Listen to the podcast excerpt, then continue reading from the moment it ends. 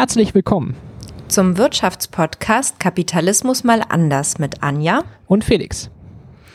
Willkommen zu unserer neuen Folge ähm, unseres Wirtschaftspodcasts. Als allererstes möchten wir gern unseren Spendern und Spenderinnen danken und freuen uns natürlich auch immer wieder über ähm, weitere kleine Spenden. Ihr könnt mit PayPal ähm, uns einen kleinen Betrag überweisen oder halt per Banküberweisung. Worum soll es heute gehen? Nee, wir wollten uns noch vorstellen hier. Ach ja.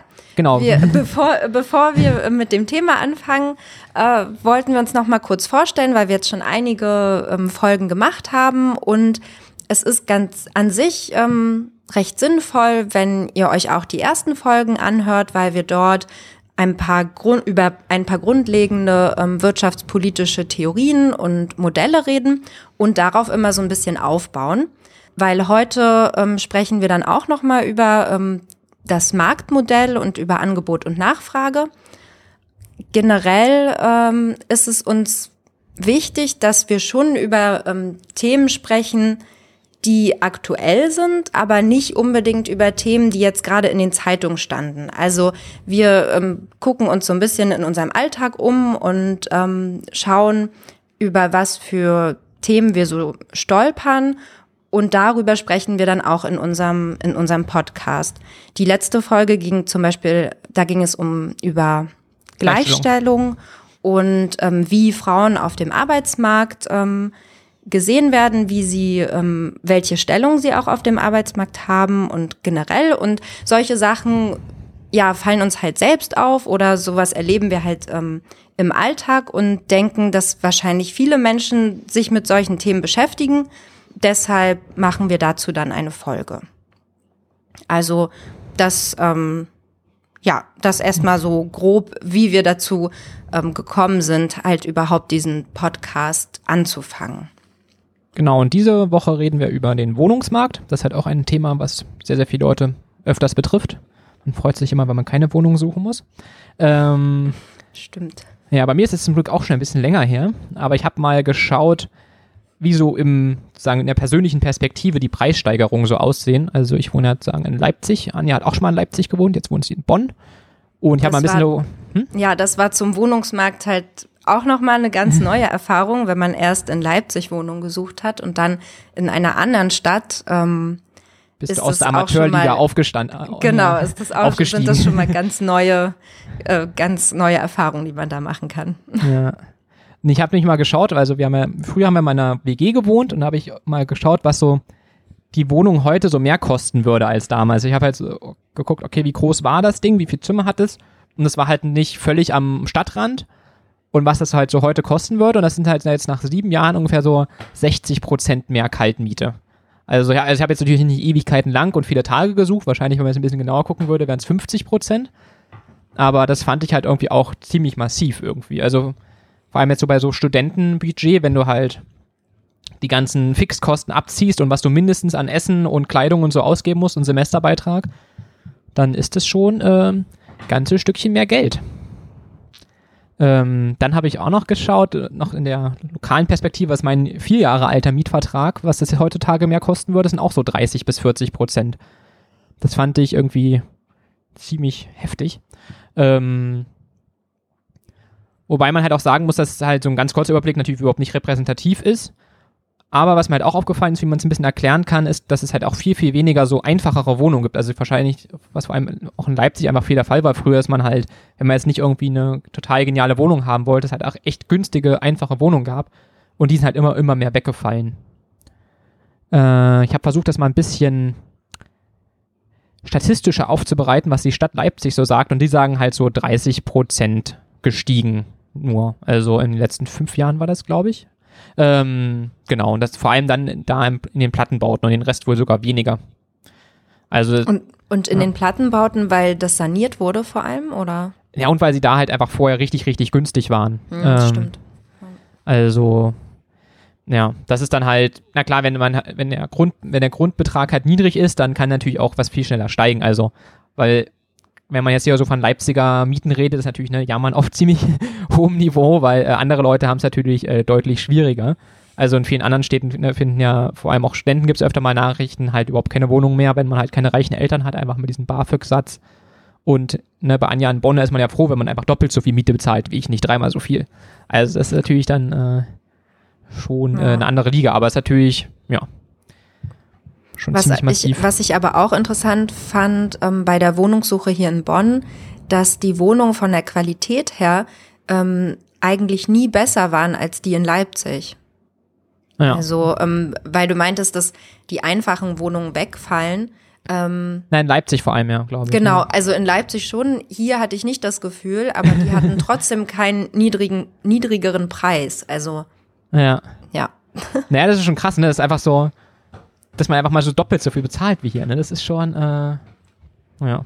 Weil ich glaube, ich jetzt mit neuen Mietverträgen in Leipzig ist das auch langsam was anderes, ja, aber ähm, das ist schon massiv. Ja, Ich habe noch äh, gefunden, damit wir nicht nur über Bonn und Leipzig reden, äh, weil ich habe ja auch für Leipzig aufgeschrieben, aber ähm, die Welt hat wohl Zahlen von Immowelt ausgewertet, sozusagen, so im Immobilienportal. Und ähm, da sind halt auch, die haben sich halt die Mietensteigerung zwischen 2011 und 2017 angeguckt. Und da waren es halt auch so für eine größere Wohnung ähm, 2160 Euro mehr Kaltmiete in Leipzig und ungefähr so viel auch in Köln. Und in München sind es 5640 und in Berlin 4680 mehr geworden. Kaltmiete. Also für eine 80 bis 120 Quadratmeter Wohnung. Das ist ganz cool, die haben sozusagen eine Medianwohnung genommen, sozusagen, äh, wenn man alle anordnet, preislich, was genau in der Mitte ist. Und das ist ja meistens besser als der Durchschnitt. Das ist nämlich, glaube ich, als auch hier in Leipzig mit den offiziellen Zahlen, glaube ich, halt auch, dass die sowieso schon teuren Mieten hier Wohnungen, glaube ich, auch nicht so rasant gestiegen sind und deswegen halt vor allem der Plattenbau, glaube ich, so stark, gestiegen ist. Und die haben sich, glaube ich, jetzt sagen nicht die billigen Altbauwohnungen dann angeguckt in dem Report. Da wäre wahrscheinlich auch ein paar Sachen mehr gewesen. Und was haben wir ja noch aufgeschrieben? Ach genau, und dass man irgendwie äh, wohl 400.000 Wohnungen gebaut werden müsste pro Jahr, sagt die unsere Bau Bundesbauministerin. Hendricks? Glaube ich. Bestimmt. Na, bald ist es ja eh jemand anders, wenn auch mal die Regierung steht. Stimmt.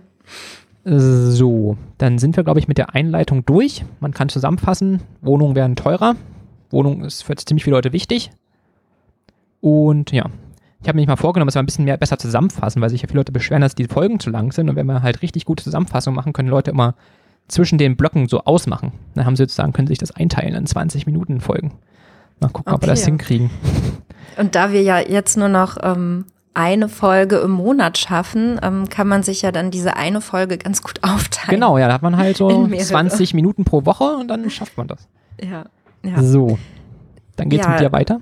Genau, ähm, wir wollen also weiter über den Wohnungsmarkt sprechen. Hm, Vielleicht sage ich noch mal ganz kurz was zu der Gliederung, also wie wir uns das heute vorgestellt haben.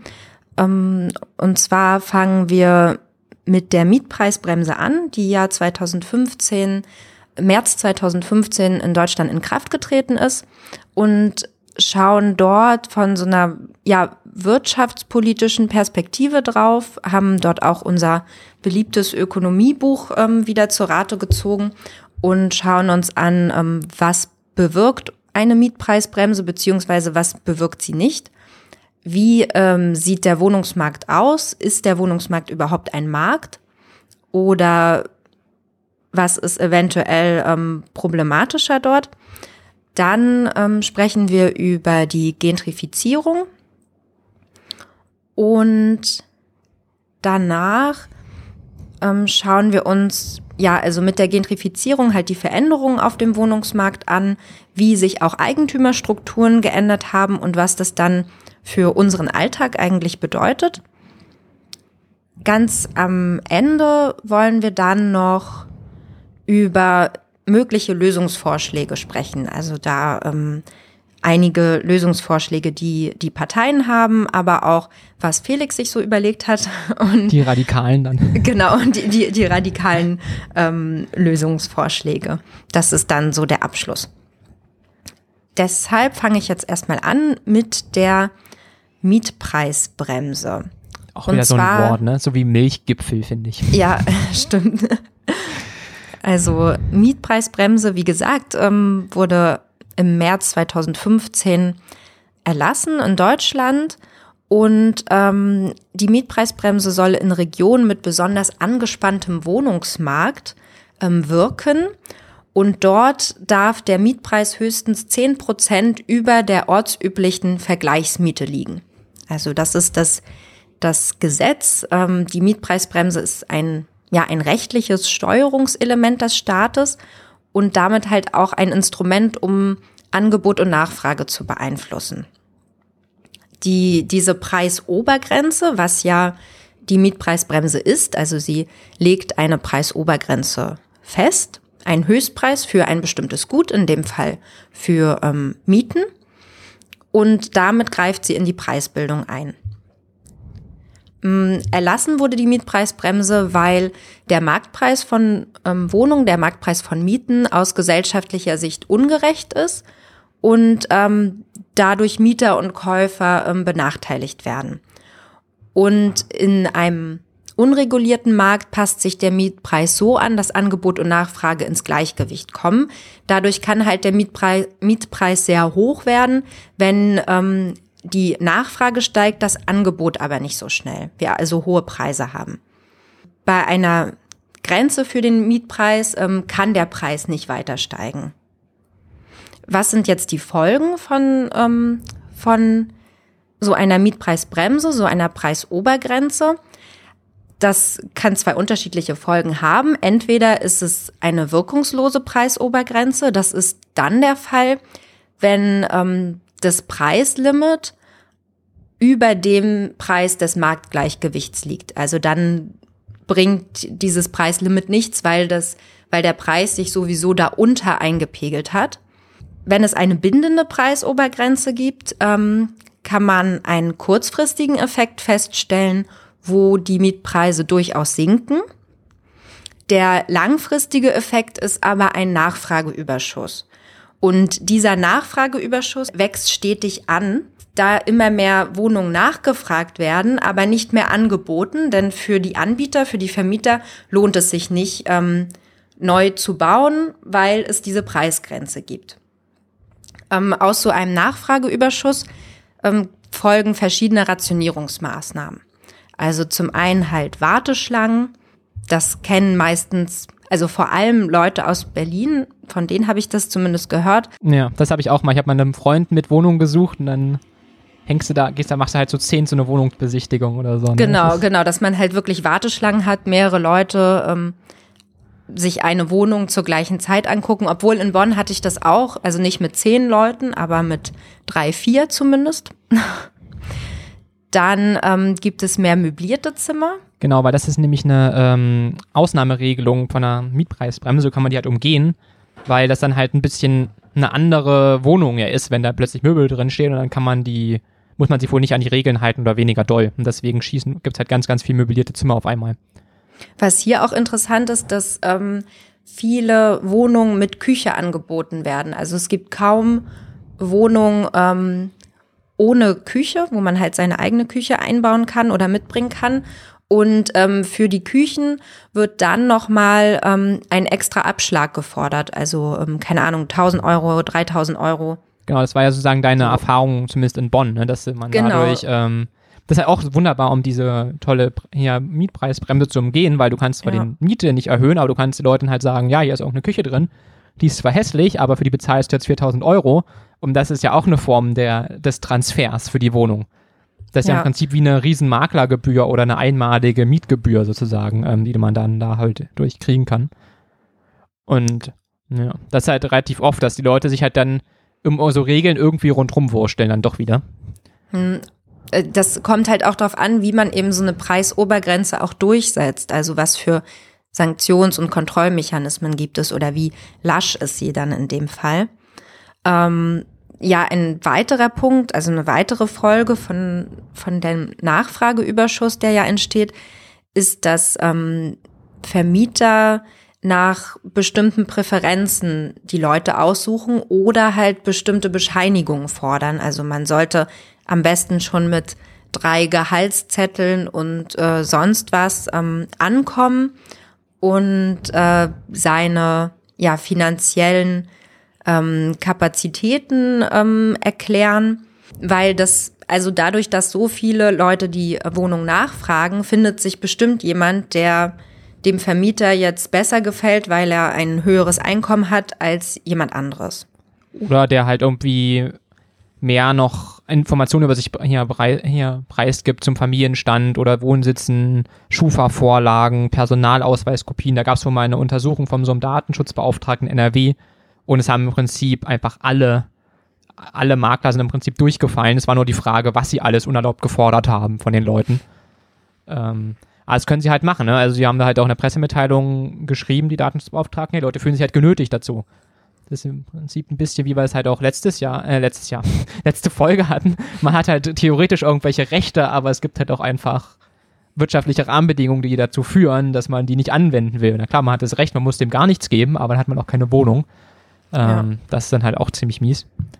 Ja, oder es gibt dann so ähm, Forderungen, dass nur ähm, Single in eine Wohnung ziehen können, zum Beispiel. Das habe ich auch hin und wieder gesehen. Das ist halt die Wohnung an sich relativ groß ist, man da gut zu zweit wohnen könnte, aber es wird nur an eine Einzelperson vermietet zum Beispiel. Auch sowas habe ich hin und wieder ähm, halt gesehen. Oder halt auch einfach nur solche Sachen wie, ja, also Sie passen hier ja sehr gut in das Haus. Ähm, ja, das ist ja auch irgendwie, sind ja alles subjektive Einstellungen. Ja, da kommt es halt relativ schnell ne, zu irgendwelchen Rassismus, Sexismus, Sexismus mhm. irgendwas, irgendwie, dass halt Leute, weil vor allem bei so einer Mietpreisbremse, wenn man halt zwischen ganz vielen Leuten auswählen kann, die alle dasselbe zahlen, dann kann man ja im Prinzip wirklich sämtliche äh, irrationalen Präferenzen da durchsetzen. Dann kann auch einer nur Blondinen äh, bei sich mieten, hier die Wohnung vermieten, die unter 30 sind und so hier oder was auch immer. Ne? Also da kann man jedem blöden Kram durchsetzen, wenn halt der Markt nicht funktioniert. Ja. Also das ist halt auch das, was man ja ähm, derzeit ähm, auch sehen kann oder miterleben kann, dass eben Leute nach den nach Präferenzen ausgesucht werden. Zum Beispiel ist es für ähm, Geflüchtete sehr schwierig, ähm, eine Wohnung zu finden ähm, oder auch für ähm, Obdachlose und so, ehemals Obdachlose oder sozial Schwache, ähm, wenn der Vermieter irgendwie sieht, okay, hm, der diese Person war mal obdachlos, ja, nee, dann gebe ich meine Wohnung halt nicht weiter. Also das nimmt dann auch viel mehr zu. Hm, das ist, glaube ich, wirklich ein Problem auch bei der Diskussion. Man redet immer ganz viel über Familien und über Studenten, die keine Wohnung finden. Aber es gibt halt auch noch ein bisschen schwächere Leute in der Gesellschaft, die es einfach noch viel schwerer haben. Also wenn ich mal überlege, ja. wie schwer es ist als Student, wenn du sogar noch so irgendeine Bürgschaft von den Eltern hast, eine Wohnung zu finden, aber was dann erst für so sozial Schwache, die ja vielleicht irgendwie mal einen negativen Schufa-Eintrag oder irgend sowas haben, die kannst ist ja im Prinzip dann gleich äh, Kopf in den Sand stecken. Das ist halt, glaube ich, das wird dann oft noch übersehen. Die sind halt dann, glaube ich, nicht so laut in der Diskussion wie halt Studenten oder ähm, junge Akademikerfamilien, aber die haben es ja oft noch viel, viel schwerer. Und da muss man halt, glaube ich, auch schauen, dass man den Markt halt irgendwie hinkriegt, dass da jeder seine Chance hat. Ja, und also das sind halt die Folgen ähm, der Mietpreisbremse, dadurch, dass eben so ein hoher Druck entsteht, ähm, der Nachfrager, also ähm, die, die Personen, die einen Wohnraum haben, ähm, können erstmal von den sinkenden Mietpreisen ähm, halt profitieren. Aber die Personen, die Wohnraum suchen, ähm, tragen halt sehr hohe Kosten aufgrund ähm, von Warteschlangen und weiteren Rationierungsfolgen, weil halt so viele Menschen, ähm, für viele Menschen zu wenig Wohnungen da sind. Und ähm, die Reaktion von Mietpreisbremsen oder von Preisobergrenzen auch allgemein auf der Angebotsseite, also auf Seiten der Vermieter, ähm, ist halt, dass weniger ähm, neu gebaut wird. Das ist jetzt alles auch so ein bisschen nach Buch, ähm, also nach Theorie. Ähm, wir können, wir reden nachher noch mal so ein bisschen mehr darüber dann wird weniger repariert, also es wird sich weniger ähm, um die Wohnung an sich, um die Qualität der Wohnung gekümmert, da ähm, man ja nicht mehr ähm, herausschlagen kann. Also man kann ja dann irgendwann den Preis nicht erhöhen.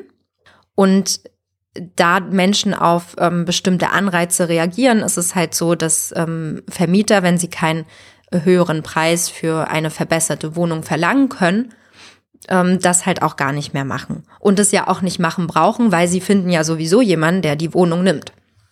Dadurch, dass es eben diesen Nachfrageüberschuss gibt. Also das ist so, so die Zusammenfassung, ähm, was eine Pro Preisobergrenze für Folgen haben kann oder auch für Folgen hat. Man ähm, sieht diese Folgen ja auch ähm, im Moment.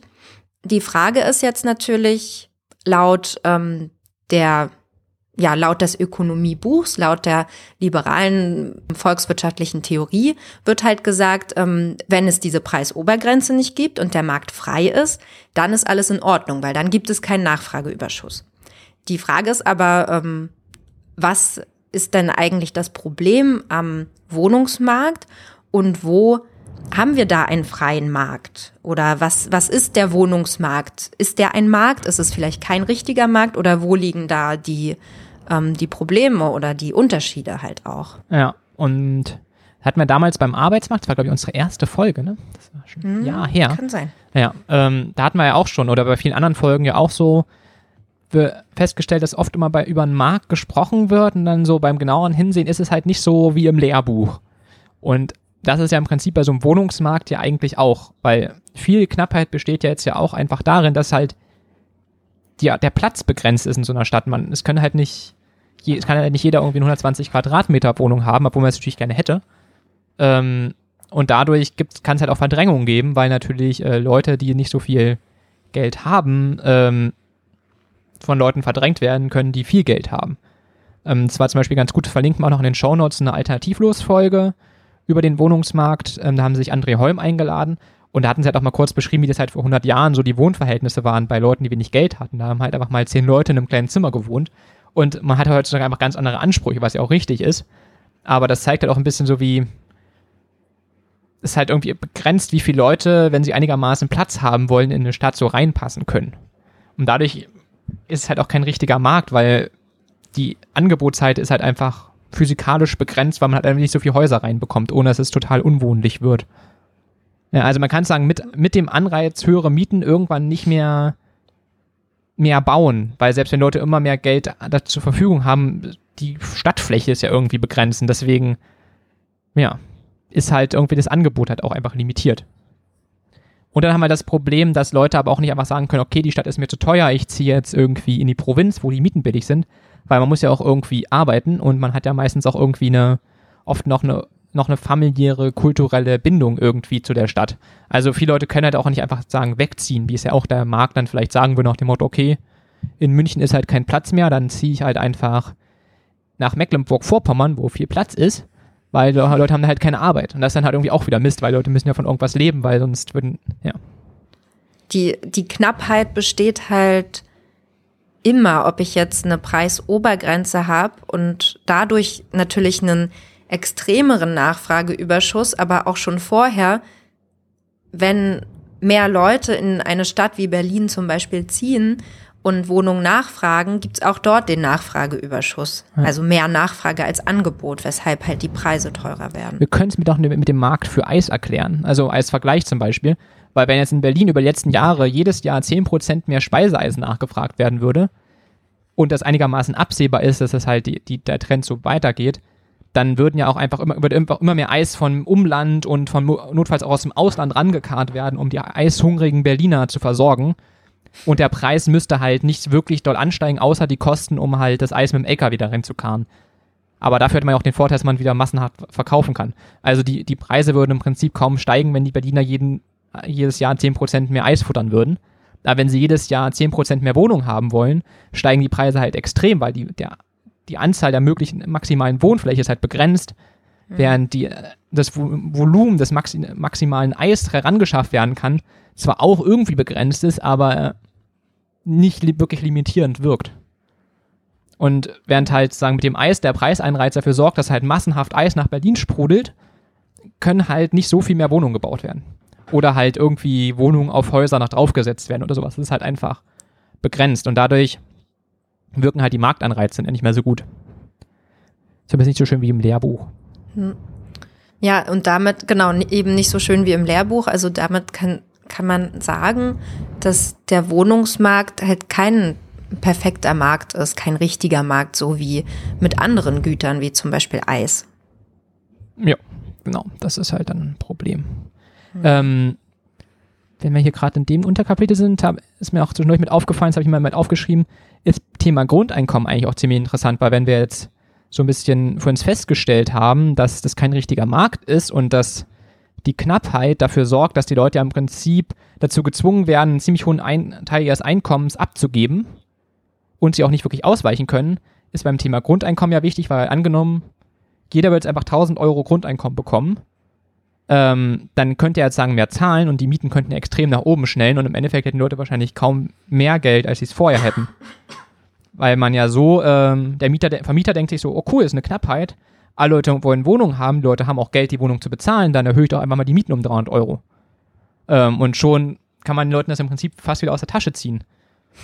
Das ist mir da jemand aufgefallen, auch also nicht einfach nur Grundeinkommen, das ist ja im mhm. Prinzip, sobald man Leute flächendeckend, vor allem den sozial Schwachen, mehr Geld gibt, in der Stadt kann ihnen das halt sofort wieder durch per Wohnung abgezogen werden, weil wenn der Preis sich jetzt nicht durch irgendwie die Qualität der Wohnung erzeugt, einfach nur durch die Knappheit der Wohnung, die aber irgendwie halt auch durch die Gegebenheiten vor Ort vorliegt, kann den Leuten das ja im Prinzip direkt abgezockt werden. Also wir hatten das ja zum Beispiel vorne mit Leipzig, Berlin, man bezahlt einfach in Bonn mindestens doppelt so viel und kriegt eine genau gleichwertige Wohnung, weil halt einfach die Knappheitslage da ist. Und es wäre auch nicht unvorstellbar, dass du in Bonn dann einfach viermal so viel bezahlst wie in Leipzig. Wenn, wenn ja. die Leute halt zahlungsfähig genug sind dafür. Ich überlege gerade, mit Wohngeld ist das ja dann so ähnlich, oder? Ähm, das, also das gibt dir der Staat. Ja. Und damit bezahlt der Staat ja direkt eigentlich. Das haben sie bei Alternativlos erzählt, genau. Das ist im Prinzip, Wohngelderhöhung klingt eigentlich total sozial, aber eigentlich ist es eine Umverteilung von unten nach oben, weil ja. die Leute halt noch mehr höhere Mieten zahlen können äh, um Leuten, die schon Geld haben, mehr Geld zu geben. Ja, ja. Also natürlich auch wichtig, weil Leute natürlich sonst auf der Straße sitzen würden, aber ähm, Na klar. ja, aber so das Problem lösen tut es eigentlich halt nicht unbedingt. Hm. Also, außer natürlich die Mieten wären sonst, also wenn halt natürlich sonst kein Geld da ist für den Vermieter einen neuen Wohnraum zu schaffen, weil die Mieten einfach zu gering sind, sonst dann schon, aber wenn Wohngeld einfach nur da ist, um eine Stadt wie München, wo eh nichts mehr wirklich gebaut werden kann, äh, ja, da ist ja schon genug Kaufanreiz, hier Bauanreiz da. Hm. Äh, ach, dann habe ich mir auch aufgeschrieben, dass natürlich der Vorteil beim Grundeinkommen wäre, dass es eine Art Stadtflucht geben könnte, dass viele Leute einfach abhauen und aufs Land gehen und sich dann halt äh, von ihrem Grundeinkommen halt ernähren und versuchen, irgendwie anderweitig einen Job zu finden. Das könnte halt sein, aber ich glaube, das müsste man wahrscheinlich bei so einem Grundeinkommensdiskussion echt ganz schön beachten, dass das wahrscheinlich in den Ballungsräumen fast alles durch die Mieten wieder drauf geht. Also natürlich nicht sofort, vor allem mit der Mietpreisbremse. Es wird sich erst nach zwei, drei Umzügen kriegt man das dann mit. Aber früher oder später ist es dann alles weg. Oder größtenteils. Ja. So, was haben wir hier noch aufgeschrieben? Ah, stimmt. Nachdem wir jetzt so ein bisschen äh, den Markt ganz schön einseitig aus der Mieterperspektive gesehen haben, wollte ich noch mal kurz eine Minute lang auf die Vermieterperspektive kommen. Ähm, so Stichwort so Mietnormaden und ähm, Schrottimmobilien. Das ist natürlich auch wichtig, weil ähm, für, aus Sicht des Vermieters ist natürlich der Mietmarkt auch kein normaler Markt. Also, ähm, dass man da Leuten was vermietet, aber das nicht einfach mal schnell zurückfordern kann, man kriegt Leute kaum raus. Ähm, dann kann es sein, dass die einen kein Geld zahlen, dann muss man die trotzdem noch eine Weile drin lassen, dann machen sie die halb das Haus kaputt und sind nicht ähm, zahlungsfähig. Also ähm, sozusagen aus der anderen Perspektive für den Ver vom Vermieter ist es halt auch kein wirklich ähm, netter Markt, wenn er nicht gerade ähm, davon profitiert, dass eine dolle Knappheit besteht. Also ich hatte einen netten ehemaligen Nachbarn, der hat zum Beispiel gern mal so Türen eingetreten, wenn er seinen Schlüssel vergessen hat. Und nachdem er halt da rausgeflogen ist, muss die ganze Wohnung im Prinzip kernsaniert werden. Und vorher gab es, glaube ich, wahrscheinlich auch zufälligerweise ein paar Mietausfälle. Also das ist natürlich auch ziemlich rabiat. Und das ist halt bei einem anderen Markt halt auch nicht denkbar. Ne? Wenn man da die erste Kugel Eis nicht bezahlt hat, dann kriegt man halt nicht noch die zweite, die dritte und die vierte Kugel. Und, ähm, ja. und vor allem hat dann der Eisverkäufer nicht noch die äh, Kosten, so wie so eine Wohnung zu renovieren. Also, ähm, ja dachte, das füge ich mal kurz mit an, damit wir nicht nur aus der ähm, Vermieter, äh, aus der Mietersicht erzählen und halt so ja, Schrottimmobilien. Es ist ja wichtig, dass, äh, dass man, dass wir da auch immer so beide Seiten haben. Ja. Zumindest wenigstens kurz.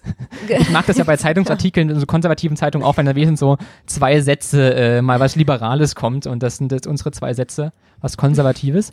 Und jetzt nochmal zwei Sätze. Schrottimmobilien ist halt auch noch so ein Stichwort. Also, glaube ich, jetzt langsam habe ich nicht mehr ganz so oft davon gehört, aber vor allem so vor ein paar Jahren war es noch aktuell dass da halt Leute, die halt eine Altersvorsorge betreiben wollten, die haben sich halt irgendein Haus irgendwo gekauft und dann später mitbekommen, hey, das ist irgendwie, äh, das gammelt total weg, weil bei jedem Regen da der ganze Keller unter Wasser steht oder irgend so ein Kram.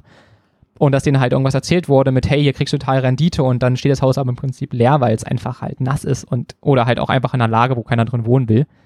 Ähm, oder ganz viel saniert werden muss, was vorher nicht da war. Also sozusagen auch ähm, die Investition in Immobilien ist auch nicht sofort äh, ein Geldregen. So, ich glaube, das, das ist jetzt der konservative Exkurs ist vorbei. Es geht wieder weiter mit dir. Ja, und ähm, ich komme auch zu unserem nächsten Kapitel.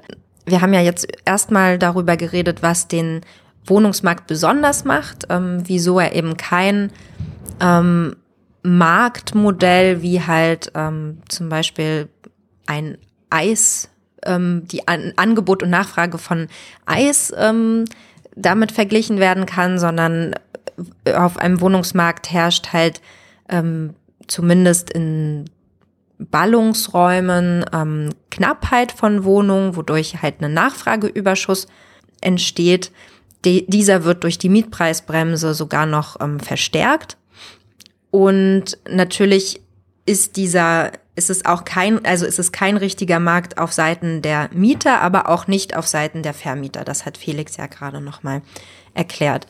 Und wir wollen jetzt in dem, in unserem nächsten Kapitel mehr auf die Veränderungen auf dem Wohnungsmarkt, so ja geschichtlich auch so ein bisschen eingehen und auf den Begriff Gentrifizierung.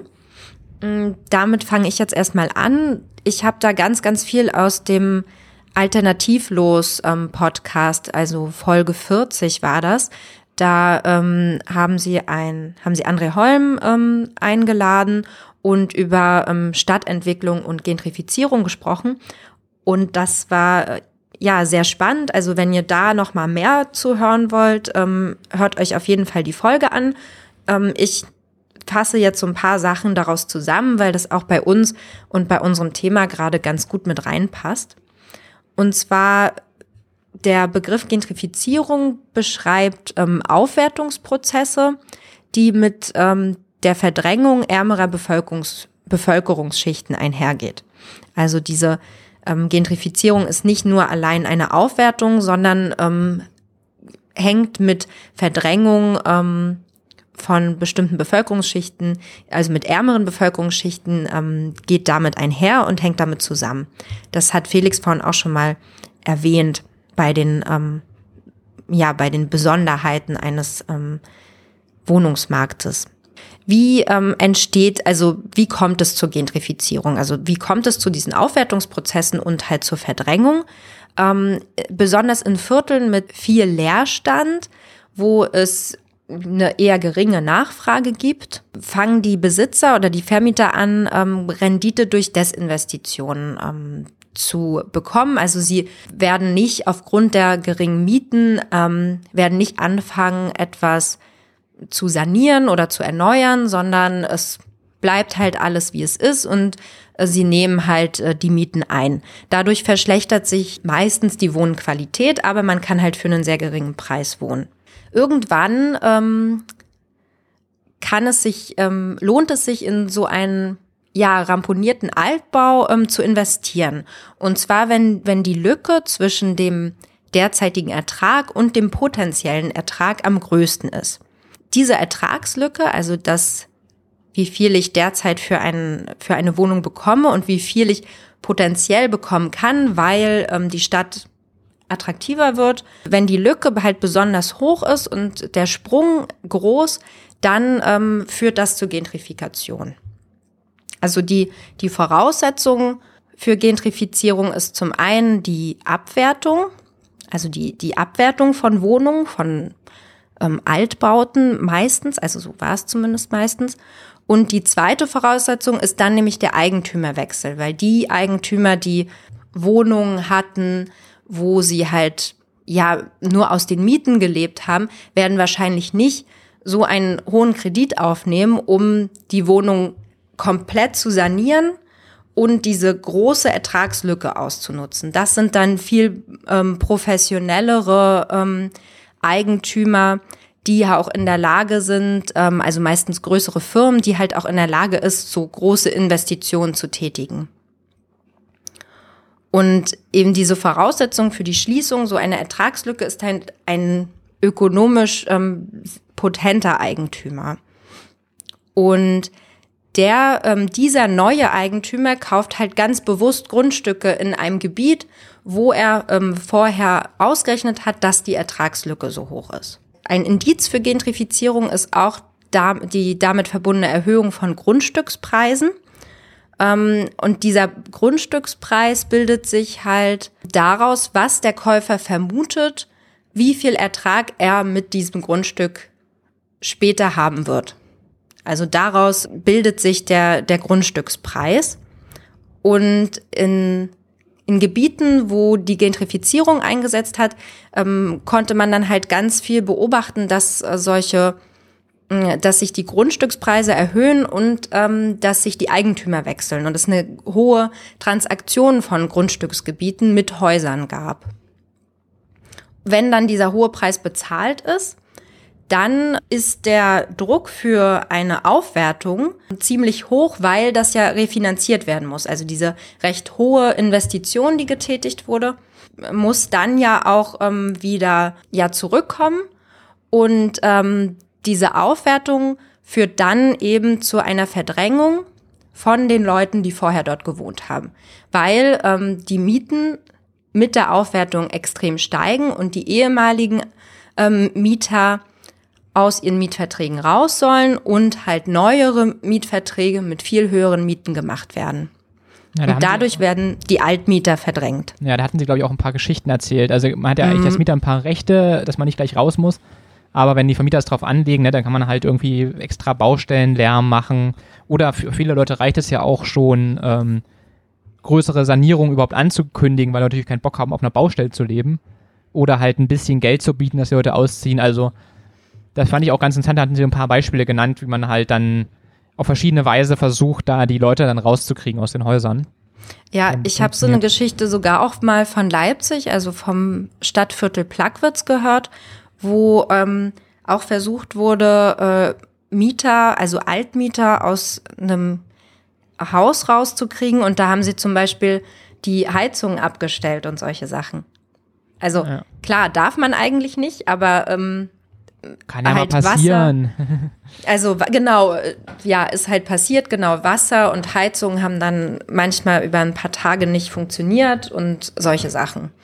Ja, oder also, manchmal ist es auch einfacher. Ich hatte so eine Doku beim MDR übergeguckt, wie so der Wohnungsmarkt geregelt wurde nach der Wende, sagen mit den ganzen neuen Eigentümern und und da war es auch ganz interessant, da haben sie halt auch noch gezeigt, zum Beispiel, was in Leipzig oft vorkommt, auch in dem Viertel, ja, Plagwitz, wo halt früher auch viele so Industriegebäude waren, dass natürlich auch einfach Leute so in eigentlich nicht richtigen Wohnungen, Wohnungen leben, sondern halt einfach in ehemaligen Gewerbewohnen hier Häusern leben. Was halt irgendwie nie jemand wirklich gejuckt hat, aber wenn natürlich dann ein Eigentümer ankommt, der aus einer Speicherstadt eine schicke Loft bauen will, ähm, der kann Leute natürlich dann super raussetzen, weil, hey, das ist gar keine offizielle Wohnung, äh, Baurecht, ja. fertig, raus.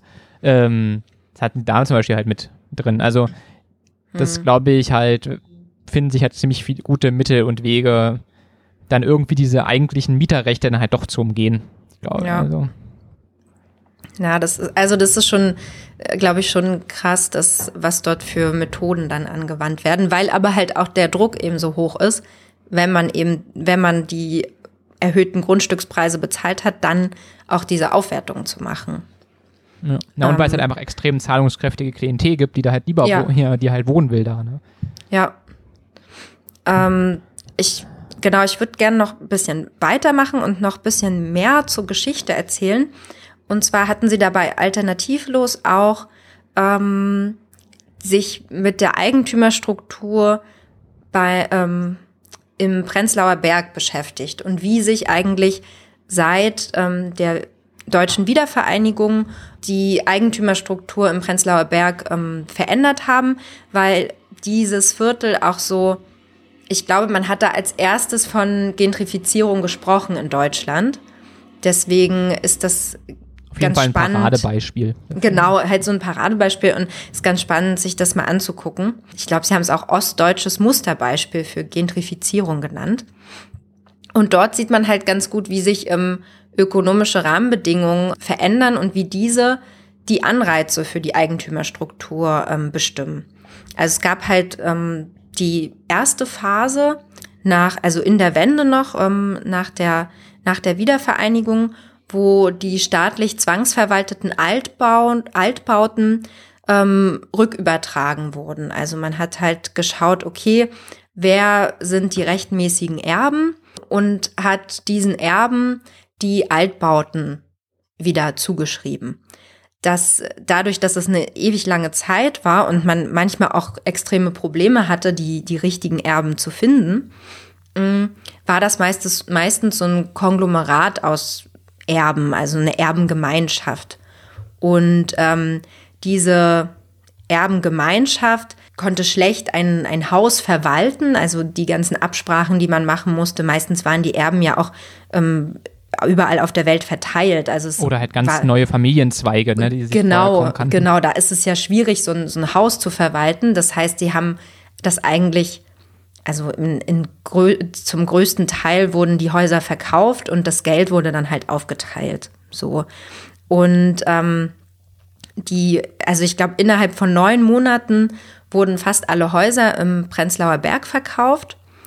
Und es und gekauft wurden diese von ähm, Immobilienfirmen, also so GmbHs und KGs, glaube ich, heißen die, oder? Kapitalgesellschaft. Auf jeden Fall von so mittelständischen Immobilienfirmen. Und deren Anreiz ähm, für den Kauf waren die Fördermittel, die es ähm, Anfang der 90er gab. Also speziell in Ostdeutschland wurden Fördermittel vergeben dafür, dass ähm, sanierungsbedürftige Altbauten modernisiert wurden. Das heißt, diese Immobilienfirmen haben ähm, die Häuser gekauft, ähm, Fördermittelanträge gestellt, ähm, was natürlich auch so eine hochprofessionelle Struktur voraussetzt. Also ein Einzeleigentümer konnte meist nicht so einen Förderantrag stellen. Das mussten schon ähm, Firmen sein, die haben halt diese Anträge gestellt, haben Geld dafür bekommen, dass sie die Altbauten sanieren. Mm, nach, also so ab Mitte der 90er Jahre ähm, machte sich die Berliner Finanzkrise langsam bemerkbar und die Fördermittel wurden gekürzt und dann auch ähm, komplett eingespart.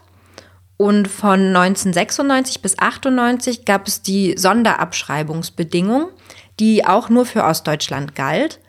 Und ähm, die Sonderabschreibungsbedingung bezieht sich auf ähm, Steuerabschreibung. Also ähm, Investitionen, also Investments, Investitionen konnten ähm, komplett von der ähm, Steuer abgesetzt werden. Und da haben vor allem auch wieder Prenzlauer Berg, ähm, aber auch andere, ähm, andere Gebiete in Ostdeutschland wurden von vielen Zahnärzten und Anwälten gekauft. Also das ist so diese Phase, wo, wo viele dann halt auch gesagt haben, ja, die, die Westdeutschen haben dann halt die, die Häuser gekauft. Der Anreiz dort war halt das Steuersparen. Und ähm, Prenzlauer Berg wurde mehr oder weniger aufgeteilt zwischen so Zahnärzten und Anwälten. Und ähm, die waren halt gezwungen, möglichst schnell zu sanieren, um halt dann ähm, eben, weil das war halt auch nur ein kurzer Zeitraum, um eben da die Sachen von der Steuer abzusetzen. In, in dem Fall gab es halt wenig Anreize für Firmen, weil Firmen nicht nicht unbedingt so ein, also zumindest diese mittelständischen Immobilienfirmen hatten keinen Anreiz, also nicht so viele Steuern, die sie irgendwie sparen konnten. Ähm, daher ähm, änderte sich die Eigentümerstruktur halt hin zu, zu privaten Eigentümern, eben zu so Zahnärzten, Anwälten und so weiter. Danach kam dann die Phase der Umwandlungsmodernisierung. Das waren auch wieder so kleinere Wohnungsunternehmen, die darauf spezialisiert waren, Mietwohnungen in Eigentumswohnungen umzuwandeln. Und ähm, das sind ähm, auch die Unternehmen, die mit der Modernisierung erst beginnen, wenn sie ähm, für die Hälfte des Hauses äh, für die Hälfte des Hauses ähm, Eigentümer, also ähm, Käufer gefunden hatten. Mm. Und erst dann haben sie das, das Geld, also den Kredit von der Bank geholt und das komplette Haus modernisiert. Natürlich mussten sie dann aber die ähm, Mieter ja auch rauskriegen. Also sie haben ja eigentlich, sie haben ja die Wohnungen schon mindestens zur Hälfte verkauft, mussten jetzt natürlich dafür sorgen, dass dann die Altmieter dort auch rauskommen. Und da gab es einen sehr dramatischen Verdrängungsprozess, wo auch Mietern viel Geld gegeben wurde, damit sie ausziehen. Ähm, mittlerweile ähm, gibt es noch, ja, gab es dann halt noch eher so eine Zuspitzung von, von solchen Verwertungsstrategien.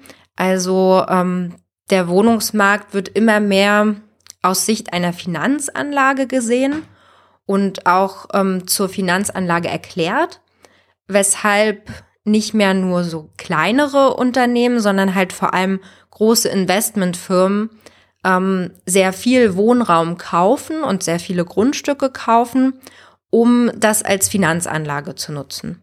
Und es kommt halt mehr und mehr zu so einer ja, Finanzialisierung der Wohnungswirtschaft, ähm, wo halt, ja, wo immer mehr große internationale Firmen ähm, viel, viele Immobilien kaufen und diese, ähm, diese als Finanzanlagen nutzen.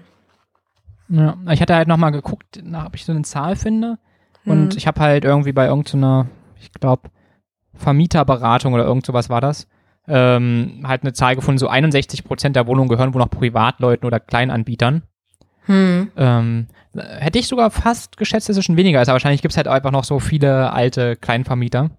Aber ich glaube, der Trend ist halt wirklich schon ziemlich eher zu so großen ähm, Vermögensverwaltungen. Ja, mhm. also die, das, was ich jetzt, ähm, die Geschichte, die ich so ein bisschen erzählt habe, ist halt speziell Prenzlauer Berg. Ähm, ja. Kann man aber so in vielen anderen Städten auch wiederfinden. Ja. Wo wir gerade bei Besitzern waren, ich hatte halt auch die MDR-Doku, die ich dann werde ich da nochmal ähm, in die Shownotes packen und da hatten sie halt auch kurz nebenbei erwähnt, dass halt der Großteil der ganzen Häuser jetzt in Ostdeutschland gehört halt auch einfach so Westdeutschen, was ich halt auch irgendwie, weiß nicht, ich finde es irgendwie komisch zu sagen, dass dann das ein bisschen alles so verkauft wurde und den Leuten halt hier so kaum was gehört, dass ich mir vielleicht vorstellen kann, dass vielleicht auch einige Ostdeutsche nicht so sich angekommen, also angekommen fühlen so im Kapitalismus, weil sie selber so nichts haben oder sowas. Also, ähm, ja. Weiß nicht. Hm. Weil ich, ja, na, das ist halt klar, ne, nach der Wende Wohnungen kaufen, dort hatten halt kein Geld und haben es halt die anderen erstmal gekauft. Ja. Ähm, naja, und das war halt, ähm, also erstmal wurde geguckt, okay, wer sind die rechtmäßigen Erben? Die lebten dann ja vielleicht auch nicht unbedingt ähm, in der Gegend, so. Und ja. dann ähm, ja, und dann wurden die Häuser ja wieder verkauft. Also es ist natürlich, ja, war, glaube ich, schwierig für, für die lokale Bevölkerung, da irgendwie den, den Sprung dahin zu machen. In so kurzer Zeit. Ne? Also es fand ja alles in den 90er Jahren statt. Ja. Ich glaube auch der mentale Sprung, weil ich glaube, du hast Eben. ja im Prinzip einfach immer gemietet, ne? Also ich ja. glaube so dieses Ding so, hey, mir könnte jetzt die, diese Wohnung oder dieses Haus auch gehören, ähm, war, glaube ich, für viele jetzt auch nicht so wirklich gut vorstellbar. Ja, und weil es halt so ein kurzer Zeitraum war, also Mitte der 90er wechselten ja mehrmals die Eigentümerstrukturen, aber da, das war, war ja viel zu wenig Zeit, um, um da irgendwie reinzukommen. Ja. Ich fand das wirklich sehr, sehr interessant, auch mit dem Beispiel, weil man halt wirklich gut sieht, wie bestimmte politische Rahmenbedingungen halt ähm, Eigentümerstrukturen schaffen. Mhm. Also, weil sonst ein Eigentum sieht immer so aus, und das ist halt, halt fest, ist auch der, gehört auch dem und dem. Das ist ja eigentlich eine ganz klare Sache, aber wie mit Politik man halt dafür sorgen kann, wem das gehört so. Also ja. der Markt regelt das alles ganz toll, aber je nachdem, wie man so die Grundrichtung vorgibt, gehört es mal den einen, mal den anderen. Äh Eben, es werden halt immer unterschiedliche Anreize geschaffen. Ne? Also für Steuern, ähm, Steuererleichterungen oder Steuern absetzen kommt halt eine ganz bestimmte Gruppe von Leuten ähm, als Eigentümer in Frage. Ja. Ach, was ich mir noch aufgeschrieben habe, weil wir gerade bei einer Gruppe von Leuten sind, hm. äh, mit den 61 Prozent an Privatleuten und Kleinanbietern, ist natürlich auch eine ganz schöne Wählerschicht, ne? Also es werden ja schon äh, nicht kleiner Prozentsatz sein, dem halt irgendwie Wohnungen gehören in Deutschland. Und ähm, ich glaube, es wird oft immer sehen bei dieser Diskussion um den Wohnungsmarkt, da scheint es ja immer so das Interesse zu haben, dass alle es toll finden, wenn die Mieten niedrig sind. Aber es gibt halt auch einfach viele Leute in Deutschland, die es halt toll finden, wenn die Mieten hoch sind. Ähm, und ich glaube, das sollte man auch nicht ganz vergessen, wenn vielleicht manchmal Parteien so ein bisschen zurückhaltender sind ähm, beim Wohnungsmarkt, dass sie vielleicht dann auch einfach die äh, Eigentümer nicht so ganz vergraulen wollen. Ja, so, kommen wir zum nächsten Unterpunkt.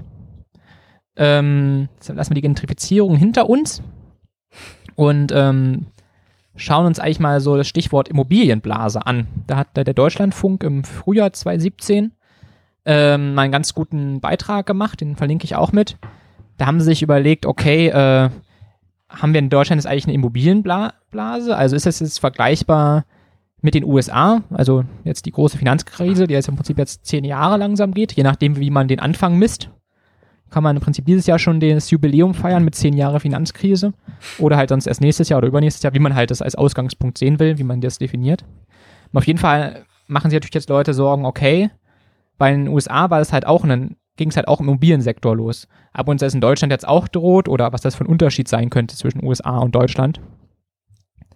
Und ähm, da gibt es auch einen sehr schönen Film zu, zur Immobilienkrise in Amerika, ähm, The Big Short. Ähm, das ist so eine Art hm, Dokumentations-Spielfilm-Gemisch. Auf jeden das Fall. Das ist schon, hm? schon ein Spielfilm. Ja, aber sie erklären halt auch sehr viel dabei. Nebenbei. Ja, das stimmt. ja. Wurde ganz, ganz schön abgesetzt bei uns im Kino. Also äh, da muss man sich echt damals beeilen. Da war, glaube ich, so eine Woche oder anderthalb draußen.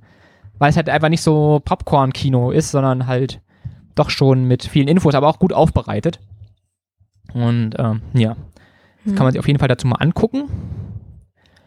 Ähm, ja, genau. Also auf jeden Fall, das, das, der große Unterschied ist, war, ist und war, dass man in den USA sehr viele Kredite an Leute vergeben hat, die sich das eigentlich nicht so wirklich leisten konnten. Ne? Also bei einem Kredit muss man halt immer überlegen, kann derjenige das einigermaßen realistisch zurückzahlen, was man ihm da an Kredit gibt. Ähm, das haben wir nicht nur die, war nicht nur in den USA im Prinzip das Problem mit den Immobilien, sondern auch zum Beispiel in Spanien hat man halt auch das Problem gehabt, dass man sehr, sehr viel in Immobilien investiert hat und sich, glaube ich, nicht ganz immer überlegt hat, ob dann auch zahlungskräftige Nachfrage für diese Immobilien bestehen wird. Oder ob man nur darauf spekuliert hat nach dem Motto, naja, Vielleicht kann der Kreditnehmer den Kredit nicht bezahlen, aber das Haus ist ja so viel wert, dass ich das ohne Probleme weiterverkaufen kann. Das ist natürlich, kann natürlich eine Sicht von der Bank sein. Nach dem Motto, okay, äh, die hier, die Politikwissenschaftler, die beiden, an denen wir das da hier den Kredit gegeben haben, die sind ja nicht, die sind nicht zahlungsfähig, aber ist ja egal, weil wenn die es nicht schaffen, dann kriegen wir das Haus und dann verkaufen wir es an den nächsten weiter. Aber dabei geht man natürlich die Prognose ein, dass das Haus auch wirklich viel Wert hat, weil es viele andere Nachfrager gibt. Und ähm, das war halt damals ein ziemlich großes Problem, was man halt so ein bisschen äh, falsch eingeschätzt hat. Äh, ja. Und das nächste Problem halt bei Finanzkrise war halt auch, dass dann Leute diese Kredite weitergekauft haben von irgendwelchen Banken in irgendwelchen tollen Finanzprodukten, ohne darüber nachzudenken, was sie da eigentlich kaufen. Also, äh, ja. War ja auch, glaube ich, einige Landesbanken in Deutschland mit dabei, die da gerne mhm. ein bisschen Geld verbrannt haben. Mhm. Das, ich finde, das ist in dem, in dem Film auch ziemlich gut ähm, ja. dargestellt. Wie so. völlig absurd das da alles war, ja. Ja, ja. Und zu dem Film vielleicht noch das auch mit, mit Starbesetzung. Also Christian Bale, ähm, Ryan Gosling und Brad Pitt spielen damit. Ja, ja. Wollte ich nur noch mal zwischenwerfen, weil das ist, äh, ja. ja.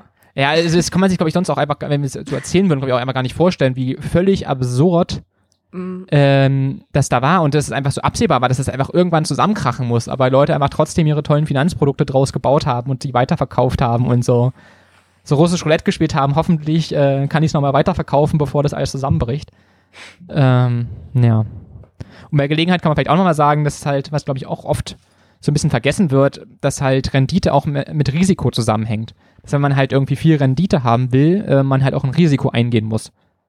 Und das irgendwie dann, glaube ich, auch vor allem so Leute die Erwartung haben, ach, ich gehe jetzt einfach in den Finanzmarkt, da gibt es dann das tolle Finanzprodukt, das gibt mir eine zweistellige Rendite, aber es ist trotzdem unglaublich sicher. Äh, das ist halt eher unwahrscheinlich, ne? Also, ähm, das glaube ich halt auch mal ganz gut bei so Finanzkrisen, dass Leute wenigstens zwei, drei Jahre danach wieder ein bisschen dran denken, dass man vielleicht nicht jedes irre Risiko eingehen sollte. Oder sich dann auch fragen sollte, okay, warum, warum haben denn nicht andere das Produkt schon gekauft, wenn es so toll ist?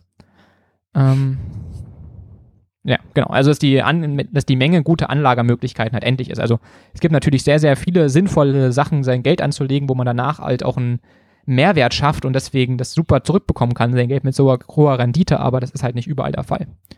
Und vor allem nicht bei Leuten, die nicht kreditwürdig sind. Das ist dann meistens nicht so gut. Genau, und weil das halt ähm, die ganzen Banken natürlich extreme Probleme hatten, weil sie halt Geld an Leute verliehen hatten, die es nicht zurückzahlen konnten und ähm, Häusern Wert zugeschrieben hatten, die sie halt de facto auf dem Markt da nicht hatten, ähm, hatten die Banken halt sehr viele Probleme und es gab halt viele Krisensitzungen für die Politiker. Und dann hat die Politik noch das Problem gehabt, dass da irgendwie viele Bevölkerungsteile dachten, dass die nicht mehr wirklich handlungsfähig sind und noch eigentlich der Markt regiert. Und das war halt auf jeden Fall alles nicht schön. Und ähm, deswegen ist natürlich dann oft viele Leute der Impuls da, okay, das sollte sich nicht so schnell wiederholen. Und droht es uns denn in Deutschland auch sowas? Und da beruhigt der Deutschlandfunk aber und sagt, hey, ähm, klar, wir haben hier steigende Mieten, aber wir haben halt eine andere Struktur sozusagen an Leuten, die diese Häuser kaufen. Äh, also zum einen stellen sie erstmal fest, ja, die Preise steigen extrem. Also irgendwie hat uns einen so einen Experten gefragt, der sagte so, hey, wenn man 2010 eine Wohnung gekauft hat, kann man die irgendwie heute zum doppelten Preis verkaufen im Vergleich zu damals. Da ich so, okay. ähm, dann stellen sie halt aber auch fest, dass zum Beispiel auch bei ganz vielen Eigenheimen in Deutschland ähm, das halt auch einfach viel, viel fester ist in anderen Ländern. Also dass man nicht einfach mal so ein Eigenheim baut und es dann wieder verkauft, sondern dass es fester ist. Ähm, und dass die Leute, die Leute bleiben generell viel, viel länger in einem Eigenheim wohnen. Ja, genau. Und dass es halt nicht so eine Kapitalanlage ja. ist und so wie, und das aber, das Problem ist halt, dass bei Wohnungen im Vergleich dazu halt das mhm. öfter so ist, dass Leute eine Wohnung kaufen, Eben. aber sich dabei denken, ach na ja, mal gucken, ich ziehe wieder um oder sie kaufen sich eine Wohnung denken sie, sie vermieten sie einfach nur. Hm. Ich weiß nicht, ob sich sowas nicht mit der Zeit auch verändert. Ja, ja klar, ich glaube schon. Aber ich glaube, ja. Eigenheime haben in Deutschland dann noch so den Stellenwert. Mhm. Aber in Wohnungen halt auf jeden Fall, glaube ich, nicht. Also da haben sie auf ja. jeden Fall recht. Ja. Ähm, ja, dann haben sie dann noch weiter ähm, das vorgestellt. Das war, wir reden ja die ganze Zeit über diese Mietpreissteigerung, aber dass die Kaufpreise für Wohnungen noch viel, viel krasser steigen. Also die Mieten sind irgendwie in so einem Vergleichszeitraum in Berlin um 40 Prozent gestiegen, die Kaufpreise um 100 Prozent. Also ähm, da haben sich anscheinend viele Leute so schon äh, sich gedacht, hey, dieser Wohnungsmarkt ist kein richtiger Markt, ich kann hier Leute ausbeuten ähm, und massenhaft Wohnungen gekauft, aber da waren die Experten halt auch ein bisschen, weil selbst wenn die Mieten rabiat steigen, wenn man halt so extrem viel für die Wohnung bezahlt hat, ist es halt irgendwann auch wieder ein bisschen äh, risikovoll, weil es natürlich dann immer länger dauert, ähm, den Kauf zu refinanzieren.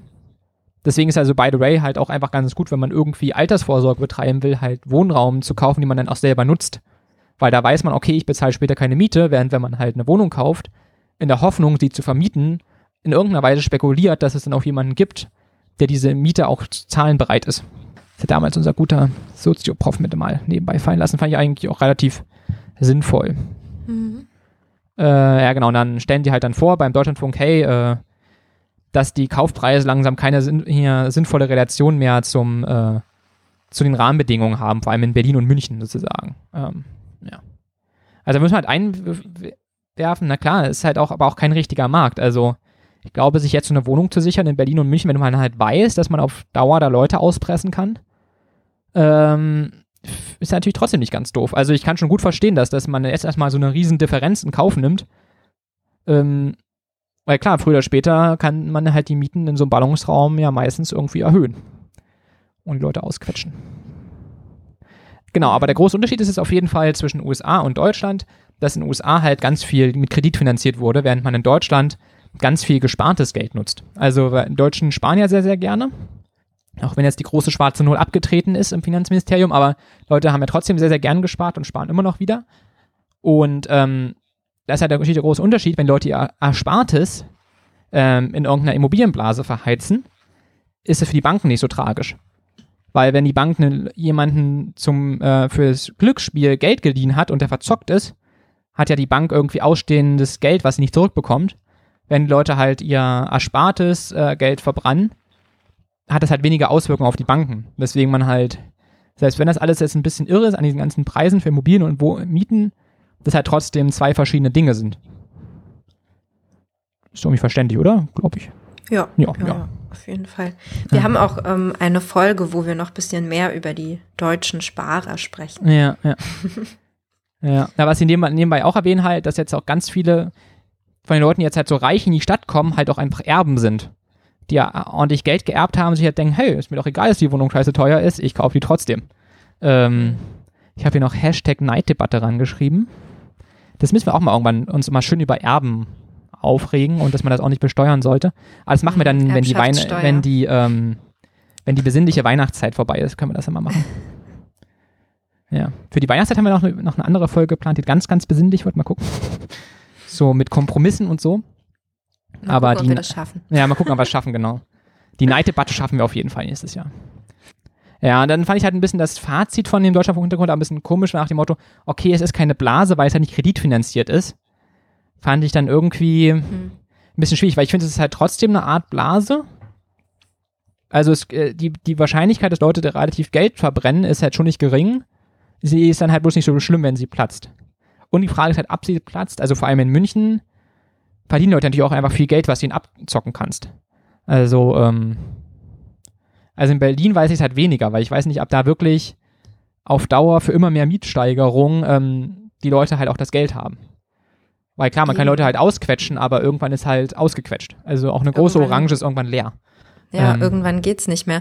Und es ist ja auch in dem Fall eine Blase, wenn ich halt, wenn der Wert überhaupt nicht mehr ähm, übereinstimmt. Also wenn ich halt ähm, die Art der Wohnung überhaupt nicht mehr übereinstimmt mit, mit dem, mit dem ähm, Preis, den ich für eine Wohnung bezahle. Ja, das hatten sie im, im Deutschlandfunk Hintergrund zum Beispiel auch, sind sie nach Köln und das ist halt auch so ein Viertel, was da extrem aufstrebt. Und da haben sie halt mit jemandem gesprochen, der meint so, hey, ich habe das Haus damals irgendwie für einen Apfel und ein Ei gekauft, jetzt bieten die mir irgendwie das 10-, 20-fache, obwohl die Keller total nass sind. Das kann man doch nicht machen, dass man sagen, ein Haus für massenhaft Geld kauft, was irgendwie einen großen Qualitätsmängel hat. Ähm, ja. Hm. Oder was wir vorhin erzählt haben, ne, dass einfach eine Wohnung in Bonn mal schnell zwei, zweieinhalb Mal so viel kostet wie hier, obwohl sie sich qualitativ eigentlich nicht unterscheidet. Also, und dann Die ist ja es ja noch mit, schlechter ist. Oder, oder auch schlechter ist, genau. und das Also, ist dann halt ne? in, mit Berlin und München verglichen halt noch viel krasser ist, dass sie dann vielleicht dreimal oder viermal so viel kostet, obwohl es ja eigentlich die gleiche Wohnung ist. So. Oder, oder eine schlechtere Wohnung ist, die eigentlich günstiger sein müsste. Und dass es dann irgendwann dann doch die Relation verliert. Also, ich glaube, dadurch, dass der, dass der Wohnungsmarkt halt nicht so ein richtiger Markt ist, kann man da, glaube ich, halt schon. Also, wenn ich, jetzt- wenn ich jetzt Geld hätte, würde ich dann, glaube ich, das auch dazu nutzen, um Mieten abzupressen. Aber man muss halt, glaube ich, echt aufpassen, dass es nicht dann irgendwann zu absurd wird. So. Ähm, dann sind wir jetzt mit dem dritten durch. Dann können wir wieder eine tolle Zusammenfassung machen. Und zwar hatten wir Veränderungen auf dem Wohnungsmarkt, Gentrifizierung, dass Leute verdrängt werden in Form von Aufwertung, aber nicht, aber Aufwertung nicht unmittelbar eine Verdrängung bedeuten muss. Dass der Prenzlauer Berg ein wunderbares Beispiel ist und auch sehr, sehr gut zeigt, ähm, wie mit politischen Rahmenbedingungen Eigentümerstrukturen geschaffen werden können. Also wie im Bast gehört, dass es halt die Politik da ein extremes Mitwirken hat, auch wenn es eigentlich alles total marktwirtschaftlich aussieht.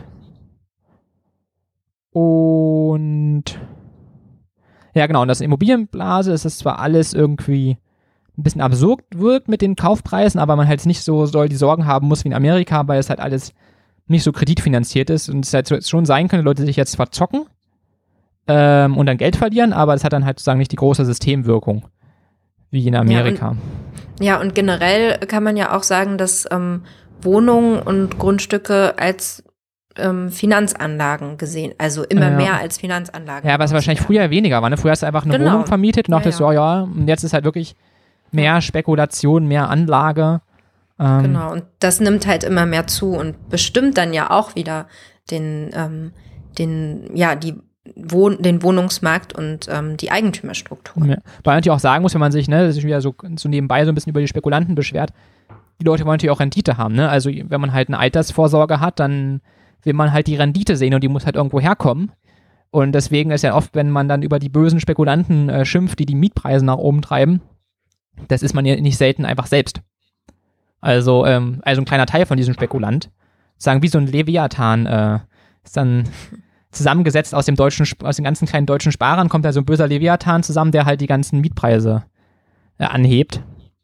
Und ja, das finde ich halt bloß wichtig, weil es, glaube ich, immer ein bisschen gemein, wenn man einfach sagt, äh, die bösen Spekulanten. Aber ja, die sind halt im Auftrag von etlichen Leuten unterwegs, die halt Rendite sehen wollen. Ja, womit halt Spekulanten zusammenhängen. Ne? Ja, genau. Also ohne, ohne Geld dahinter könnten die halt auch nicht spekulieren. Ja. So, jetzt kommen wir zum letzten Unterpunkt, den Lösungsvorschlägen. Da fangen wir erstmal ähm, relativ harmlos an und steigern uns dann später und gucken, äh, sagen erstmal in die Parteiprogramme.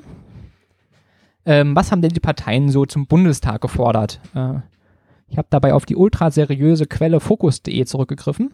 Aber die haben es eigentlich ganz gut zusammengefasst und äh, ja, schien mir zumindest jetzt nicht völlig absurd, was sie da geschrieben haben. Genau, erstmal haben sie festgestellt, dass bis auf die Linke ähm, das irgendwie kaum jemand so groß Thema in den Wahlprogrammen war. Also bei den Linken war es so ein bisschen mehr und äh, bei den anderen Parteien kam das halt so eher nebenbei.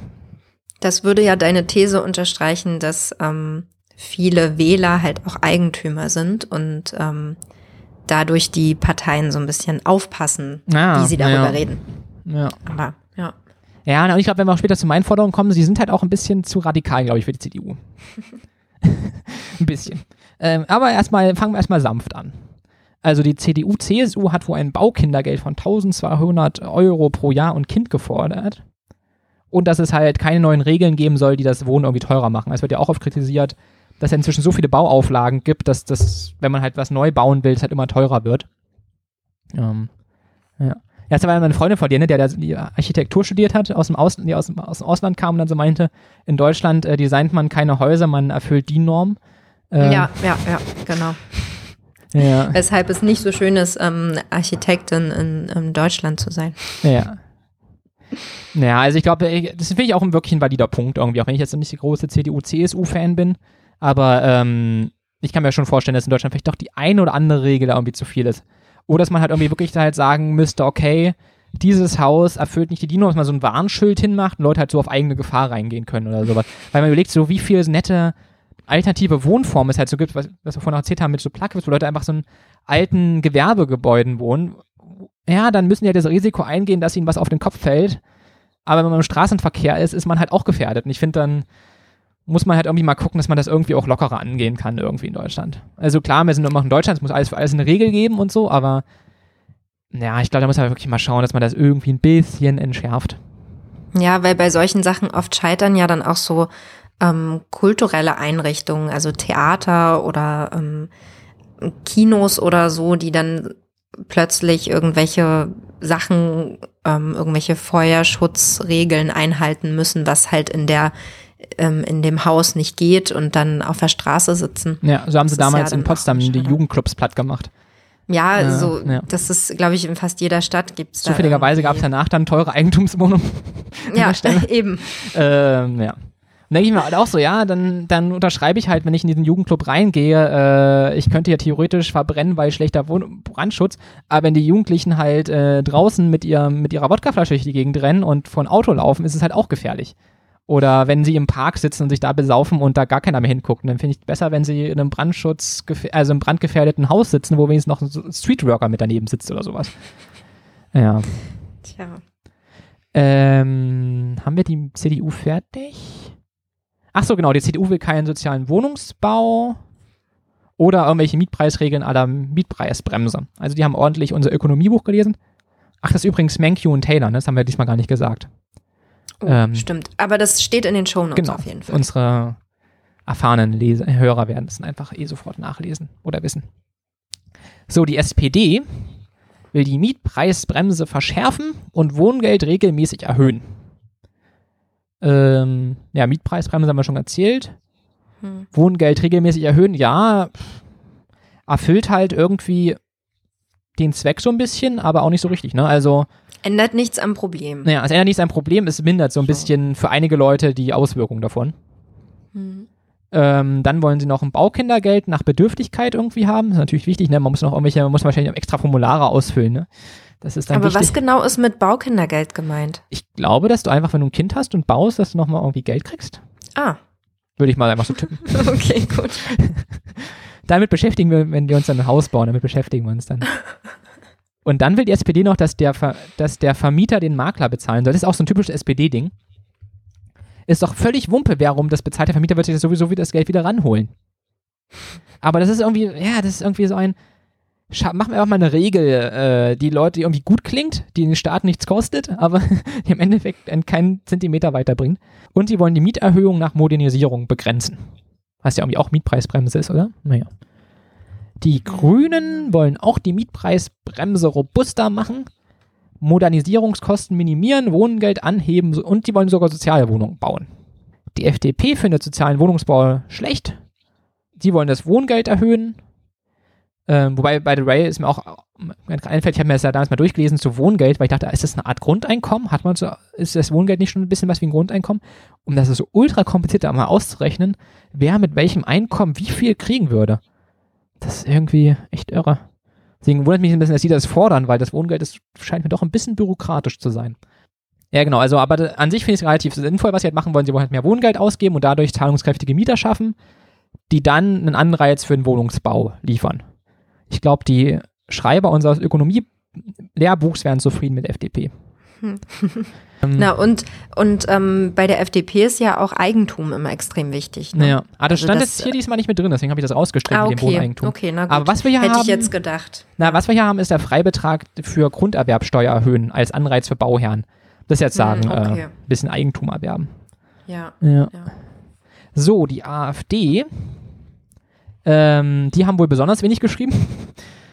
Die wollen auch Baustandards verringern, Bürokratie verringern, Mietpreisbremse abschaffen, weil es Vermieten unattraktiv wird und deshalb weniger neu gebaut wird. Das ist eigentlich auch ziemlich wie das Ökonomie-Lehrbuch. Mietpreisbremse abschaffen, ja. ja, ja. Schon irgendwie. so, und die Linken haben wohl am meisten geschrieben. Sie wollen jedes Jahr 250.000 Sozialwohnungen bauen und garantieren, dass sie auf Dauer so bleiben, weil ich glaube, bisher war das mit den Sozialwohnungen so, dass, man die, dass die gebaut werden, aber nur auf eine bestimmte Zeit irgendwelche Regeln haben, danach werden die halt freigegeben. Wenn ich mich recht entsinne. Ah, okay.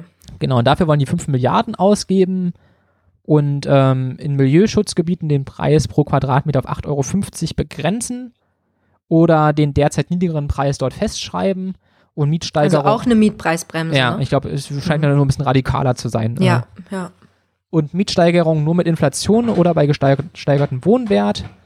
Und ähm, Verstöße sollen halt auch bestraft werden und Vermietung an Touristen zum Beispiel über Airbnb verboten werden. Und Gewinne von Immobilienverkäufen besteuert werden und Immobilienfonds verboten werden. Keine Wohnung mehr privatisieren und pri privatisierte Wohnungen zurückkaufen. Mhm. Ja. Aber das ist halt auch, ich glaube, dieses, dieses Airbnb ist, glaube ich, auch eine Scheindebatte. Also ich weiß nicht, wie viel Prozent der Wohnfläche äh, durch Airbnb belegt wird, die sonst leer wäre. Ja, frage ich mich auch. Und ich meine, viele Leute haben ja Zweitwohnungen. Ich meine, könnte natürlich sein, dass sie dann ihre Zweitwohnung per Airbnb vermieten oder so. Ja.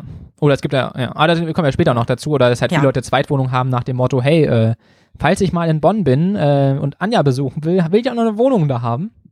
Ja, und, und die würden das wahrscheinlich nicht ähm, über Airbnb ja. freigeben, oder? dann ist es besonders schlecht, ja. So, ja. müssen wir hier noch was besprechen? Ja, genau, Immobilienverkäufe mehr besteuern. Das finde ich eigentlich relativ sinnvoll. Das haben wir, glaube ich, bei mhm. Alternativlos erzählt, da kommen wir auch gleich nochmal dazu. Äh, ja, genau, was ich mir noch als extra Notiz dran gemacht habe, ist, ähm, dass dieser Fokus auf Sozialwohnungen, dass ich es irgendwie so schwierig finde, weil ich finde, man drückt dann so Leute in so eine Opferrolle, weil, ach ja, du kannst ja keine normale Wohnung leisten, du kriegst ja so eine Sozialwohnung. Ich fände es mhm. irgendwie cool, wenn man halt das so dafür sorgt, dass der Markt einfach ähm, auch für arme Leute was im Angebot hat und nicht so dieses Bedürftigkeitsding immer hat. Also dass man ja, nicht so in, ja, der ist mhm. jetzt hier ähm, gesellschaftskonform und er ernährt sich selbst und der hier ist so ein Bittstellermäßig, sondern einfach sagt, nee, auch Leute mit niedrigen Einkommen sollen halt irgendwie wohnen können. Mhm dass sie nicht so einen Stempel bekommen, weil dann heißt es ja auch, ja, das ist halt das Sozialwohnunghaus oder so. Und dann, wenn du dann halt, keine Ahnung, da rauskommst, dann, ja, und dann hast du ja schon mal so einen Stempel irgendwie. Ja, oder du hast halt, du musst es ja irgendwie auch beantragen und so. Und ich denke mir so mal, mhm. Ja, das, ich glaube, ich glaube, das mögen äh, linkere Leute auch immer, ne, dass man dann so Bedürftige hat, die man unterstützt und dann achtet man drauf, dass nur der Bedürftige das kriegt für die Bedürftigen und da macht man auch tausend Formulare und ich denke mir so, pff, ich finde das irgendwie unattraktiv. Hm. Ich meine, klar sollen sie unterstützt werden, aber halt trotzdem auch gleichberechtigt werden, so. Ja. Das ähm, ist ja auch irgendwie wichtig. Ja, ich fand auch ganz interessant, in, in Köln habe ich mal eine, ja, so, so eine Stadtführung mitgemacht. Und ähm, da wurden zum Beispiel Plattenbauten mit Sozialwohnungen gleichgesetzt. Ah, ja. So, generell. Was ja, ähm, was ich ja überhaupt nicht kenne. Also ich meine, auch ähm, in Leipzig sind Plattenwohnungen ja nicht gleich Sozialwohnungen oder so. Ja. Aber das war so, ähm, ja, Plattenbauten waren Sozialwohnungen. Okay. Naja, kann schon sein. Also es, wenn die halt der Staat so massenweise Sozialwohnungen gebaut hat, wird es wahrscheinlich, weil es die, die da, da gezeigt haben, auch wirklich Sozialwohnungen gewesen sein. Aber klar, es ist halt stigmatisierend Ja, ja, auf jeden Fall. Das meine ich halt, das ist ja dann noch krasser. Dann sieht man ja schon anhand der Gestaltung oder der Architektur des Hauses, ähm, dass das Sozialwohnungen sind zum Beispiel. Ja. Ja. Jo. Ja, kommen wir mal ähm, kurz dazu. Also wir hatten ja jetzt ähm, die Wahlprogramme der Parteien. Was ähm, gibt es eigentlich für staatliche Einflussmöglichkeiten? Also neben, neben diesen, neben Gesetzen und Verordnungen, die auch meistens jetzt ja bei den Parteien immer wieder genannt wurden, ähm, gibt es halt noch ein paar andere Möglichkeiten. Mm, Also die Mietpreisbremse wäre halt ein, ein Gesetz. Ähm, das Problem bei Gesetzen und Verordnungen ist natürlich auch immer, dass es ähm, auch gute Sanktions- und Kontrollmechanismen geben muss, weil sonst funktionieren die Gesetze nicht.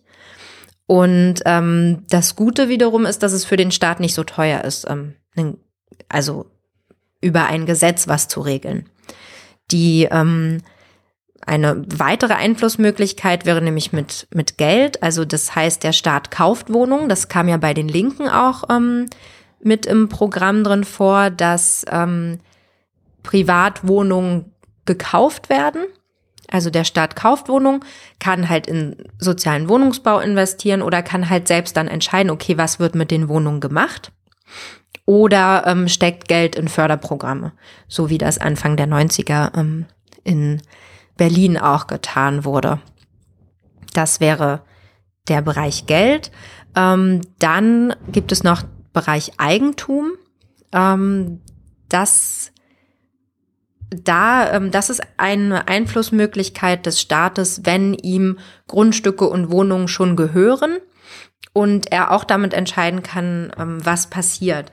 Gerade halt bei Grundstücken, ähm, die staatlich sind, da kann der Staat ja auch entscheiden, was baue ich dort überhaupt hin. Also baue ich da teure ähm, Eigentumswohnungen hin oder baue ich da halt ähm, Wohnungen, die bezahlbar sind hin oder baue ich eine Grundschule oder Kindergarten oder was weiß ich, weil das ist in Berlin auch ein riesengroßes Problem, dass sehr viele Liegenschaften verkauft wurden und jetzt ähm, im Innenstadtbereich ähm, keine Möglichkeit mehr ist, ähm, die Infrastruktur auszubauen. Also ähm, zum Beispiel mangelt es ja extrem an, an, Grundschulen und Kindergärten in Berlin. Und der Staat hat keine Möglichkeit, er weiß, er müsste jetzt, also es müsste in Berlin eine neue Schule gebaut werden, also ähm, im mehr oder weniger Innenstadtbereich. Aber es ist einfach kein Platz da und es gibt auch kein Grundstück, das noch staatlich ist, wo überhaupt sowas gebaut werden könnte. Und das ist natürlich dann auch extrem problematisch, wenn immer weniger ähm, Eigentum dem Staat gehört, wo er entscheiden kann, was er dorthin baut. Ja. Jo. Also das, das sind halt so die, die drei verschiedenen ähm, Einflussmöglichkeiten, die es dort gibt. Die werden auch im, ähm, in der Alternativlos-Folge ähm, zu Gentrifizierung wird dazu auch noch mal kurz was gesagt. Und bei den Wahlprogrammen merkt man ja, dass halt immer ganz viel nur über Recht, also über Gesetze gemacht werden soll und eben nicht über die beiden anderen Mechanismen, die natürlich ein stärkeres Eingreifen des Staates auch ähm, voraussetzt. Ja. So, dann kommen wir jetzt zu meinen, äh, meinen Überlegungen noch. Und zwar drei Stück. Das heißt, der letzte ist extra noch ein bisschen harmlos, so zum ruhigen Ausklang. Ähm, und zwar, wenn der Wohnraum, also wir hatten ja überlegt, dass, also ich hatte vorgetragen, wir haben es vorgetragen, ähm, dass der Wohnraum ja irgendwie endlich ist in so einer Stadt und der Anreiz besteht, ähm, viel Wohnraum haben zu wollen und dass Leute unterschiedlich viel Geld haben und deswegen eine Verdrängung stattfinden können, weil halt für manche 500 Euro mal schnell mehr für ein Extrazimmer halt nichts ist und für so eine arme Familie das irgendwie sehr, sehr viel Geld ist und dann können halt irgendwelche reicheren Leute mal schnell eine große Wohnung haben und andere Leute verdrängen, die eigentlich den Platz eher bräuchten. Und da wäre es natürlich eine recht marktwirtschaftliche Möglichkeit, ähm, eine Abgabe auf großen Wohnraum zu machen, dass man halt im Prinzip so eine Art Freibetrag hat pro Person auf Fläche und dann, wenn die Wohnung halt größer ist und wohnt halt irgendwie noch 110 Quadratmeter Loft, wohnt halt nur einer drin, dass man halt dann ordentlich ähm, da Abgaben drauflegt. Weil da hat man im Prinzip einen Anreiz dafür, dass Leute nicht übermäßig viel Fläche benutzen. Wir können zwar dann nicht die Fläche, die zur Verfügung steht, erhöhen, aber wir können sozusagen dafür sorgen, dass die Fläche, die da ist, ein bisschen gleichmäßiger verteilt wird unter den Leuten und es nicht so ist, dass sich halt eine kleine Familie auf 50 Quadratmeter stopft und dann ein anderer Typ alleine auf 110 Quadratmetern lebt. Und dann kann man, je nachdem, wie man halt dann die Abgabe gestaltet, äh, kann man halt dann das immer weiter krass ansteigen lassen. Das ist halt, wenn jemand 10 Quadratmeter mehr hat als Freibetrag, ist es halt noch moderat ist und das wird immer weiter, immer stärker ansteigen. Dann hat man halt einen Anreiz dafür, dass Leute, auch wenn sie im Prinzip viel Geld haben und die Wohnungspreise für sie jetzt nicht so rabiat sind, sich trotzdem ja denken, oh, will ich jetzt 300 Euro Abgabe bezahlen an den Staat, weil meine Wohnung so groß ist oder nicht. Ähm, Im Gegenzug könnte man dafür dann halt sagen, okay, äh, wir unterstützen zum Beispiel den Wohnungsbau mit dem Geld oder man macht zum Beispiel eine Prämie für Leute, die nicht im Ballungsraum leben, um Anreiz dafür zu geben, ähm, dass Leute halt aus dem Ballungsraum rausziehen. Wobei ich da überlegt habe, ob es das nicht vielleicht so ein bisschen eine Form der Pendlerpauschale gibt, weil das kriegen ja vor allem Leute, die irgendwie fernab wohnen. Wahrscheinlich. Mhm. Ähm, genau, und Zweitwohnung haben wir vorhin schon angesprochen, dass man die dann halt besonders stark belastet. Dass wenn Leute halt zwei Wohnungen haben, äh, ja, dass da halt möglichst ein Anreiz gegengesetzt wird, dass Wohnungen halt wirklich zentral von Leuten genutzt werden, die halt auch immer da sind. Muss natürlich dann irgendwie gucken, wie man mit Leuten macht, die irgendwie pendeln. Aber ich glaube, dass man halt, wenn man irgendwie schafft, dass der Wohnraum halt wirklich primär wirklich auch immer belegt ist, nicht nach dem Motto, naja, falls ich mal mein Kind besuche in Berlin, da will ich einen, will ich auch eine Wohnung haben, deswegen muss ich jetzt eine Eigentumswohnung haben. Ähm, das muss man, glaube ich, halt wirklich extreme Gegenanreize setzen. Und das ist, glaube ich, halt relativ nett, das halt so rumzustricken, weil es gibt halt dann kein Verbot. Es gibt halt einen finanziellen Anreiz dafür, ähm, das einfach nicht mehr zu machen, obwohl man sich ja halt theoretisch leisten kann. Ja. Ähm, ja, ist das verständlich so? Ich glaube schon. Also, mhm. ja. Dass man einfach einen zusätzlichen finanziellen Anreiz schafft, dass Leute, die halt viel Geld haben, sich nicht unbedingt riesengroße ähm, Wohnungen zulegen. Der nächste Punkt habe ich Berlinifizierung des Landes genannt, weil ähm, es war vor ein paar Wochen, habe ich mit jemandem gesprochen, der schon länger in Berlin wohnte, aber auch und er ist halt damals auch hinten gezogen, unter anderem mit ähm, der Motivation, weil man halt früher in Berlin, wenn man in Westberlin gewohnt hat, ja nicht zur Bundeswehr musste dachte ich so, hm, wenn viele Leute damals deswegen nach Berlin gezogen sind, deswegen sich sowas Alternatives gebildet hat, sollte man vielleicht dafür sorgen, dass man jetzt auf dem Land vielleicht auch so Freiheiten schafft. Ähm, da habe ich einen Zwölf-Punkte-Plan erarbeitet. Ja, für, ich habe ihn dann genannt, gegen die Landflucht für ein Land, in dem wir gern, hier, in dem wir gut und gerne leben, so ein bisschen schön an die CDU angelehnt. ja, stimmt. ja. Ich stelle mir so ein ähm, grünes Weideland vor mit so glücklichen Kühen. Ja, na, so in etwa. Ähm, na, ich glaube, es ist ja wirklich, glaube ich, naja, das ist ein bisschen, ist, ist, ist ein bisschen rabiat, ja, die, die Liste. Wahrscheinlich würde es auch einfach reichen, wenn man mal diese ganzen Infrastrukturzerstörungen wieder rückgängig macht, die da in den letzten Jahren stattgefunden hat. Dass es auf dem Land mal wieder ein bisschen öffentlichen Nahverkehr und ein bisschen Schulen gibt und irgendwie auch vielleicht mal eine Polizei.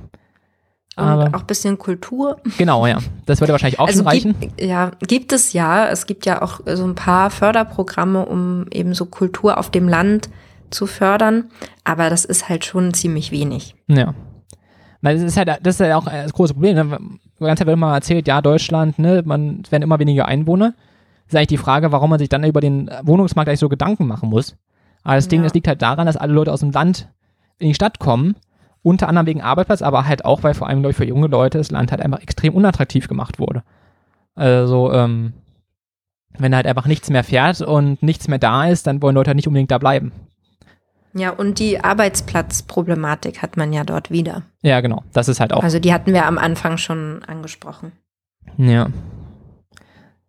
Genau, aber bei einer guten Berlin Berlinifizierung des Landes habe ich überlegt, hm, man könnte flächendeckend Internet verlegen man könnte äh, Cannabis legalisieren, so regional, dass man da sozusagen viele alternative Leute hinlocken kann. Und so Dienstanweisungen für die Arbeitsämter, dass sie halt ein bisschen weniger menschenverachtend sein müssen in der Region. Ähm, den öffentlichen Nahverkehr fördern, Kita-Plätze und, Kranken und Kreissäle ausbauen, dass die ganzen jungen Familien sich denken, hey, ich kann ein Kind kriegen und ich kriege noch einen Kita-Platz. Das könnte auch Sogwirkung auslösen, glaube ich. Ähm, und dass man zum Beispiel auch in erneuerbaren Energien ähm, da investiert und halt wirklich vielleicht so eine energieautarken Region schafft, also vor allem zum Beispiel in Norddeutschland, dass da man auch viele so grüne Leute hinlocken kann nach dem Motto, hey, hier habt ihr wirklich mal grünen Strom und hier seid ihr nachhaltig. Ähm, dann halt noch so schön hochautomatisierte Bauernhöfe hat, damit man halt so ein bisschen auch noch Technikbetriebe äh, hat und auch möglichst großen Wirtschaftsoutput. Legalisierung der Sterbehilfe, um ein paar Senioren ranzuholen, die äh, vielleicht nicht äh, halt eigen, selbstbestimmt hier sterben wollen. Autonomie im Bildungsbereich, damit man vernünftige Bildung für seine Kinder kriegt. Auf den Autobahnen scharfe Kontrollen, dass die Verkehrsteilnehmer ausreichend Sicherheitsabstand haben. Ein bisschen Steuerautonomie, damit äh, man halt Leuten in sozialen Berufen vernünftig Geld bezahlen kann. Und halt auch einen besseren Grundrechtsschutz. Ja, das war so die Liste. Aber wahrscheinlich reicht es einfach, wenn man die ganzen Einsparungen der letzten Jahre zurückmacht. Aber, äh, ja. So, was war die letzte radikale Forderung? Muss man wieder hochscrollen. Äh, ach genau, das war eine äh, relativ kleine Sache. Ähm, was mir aber auch aufgefallen ist, dass viele Leute, also viele Eltern, wo die Kinder ausgezogen sind oder halt auch Großeltern, die halt mal irgendwann Kinder hatten, keinen Anreiz haben in der Stadt ähm, eine kleinere Wohnung zu nehmen. Also es ist nicht selten, dass einfach ältere Leute halt immer noch so die Wohnung haben, die damals die Familie hatte ähm, einerseits, weil es natürlich bequemer ist, andererseits aber auch, weil halt ähm, die Mieten so krass gestiegen sind, dass sie selbst für eine kleinere Wohnung oft mehr Geld oder genauso viel Geld zahlen würden. Und ich glaube, da muss man halt auch irgendwie staatliches Unterstützungsprogramm schaffen, dass die Leute wenigstens nicht schlechter gestellt werden, wenn sie dann kleineren Wohnraum nehmen. Ähm, ja, dass man das halt irgendwie schafft, weil klar, man kann natürlich nicht von Leuten nicht verlangen, hey, äh, gebt mal eure große Wohnung auf und bezahlt danach mehr als vorher und habt noch Umzugsstress. Das ist halt irgendwie schlecht. Aber andererseits haben halt Leute große Wohnungen, die sie halt eigentlich nicht brauchen. Und es gibt dann Familien, die irgendwie in einer kleinen Wohnung sind, aber eigentlich eine große Wohnung brauchen. Und ich glaube, ähm, das wäre wahrscheinlich auch noch irgendwie ein Punkt, man da mit irgendwelchen Förderungen oder was auch immer dafür sorgt, dass halt äh, ja, Leute halt dann einfach große Wohnungen, die sie nicht mehr brauchen, einfach mal aufgeben können. Das war noch so ein bisschen der so unradikale äh, Abschluss.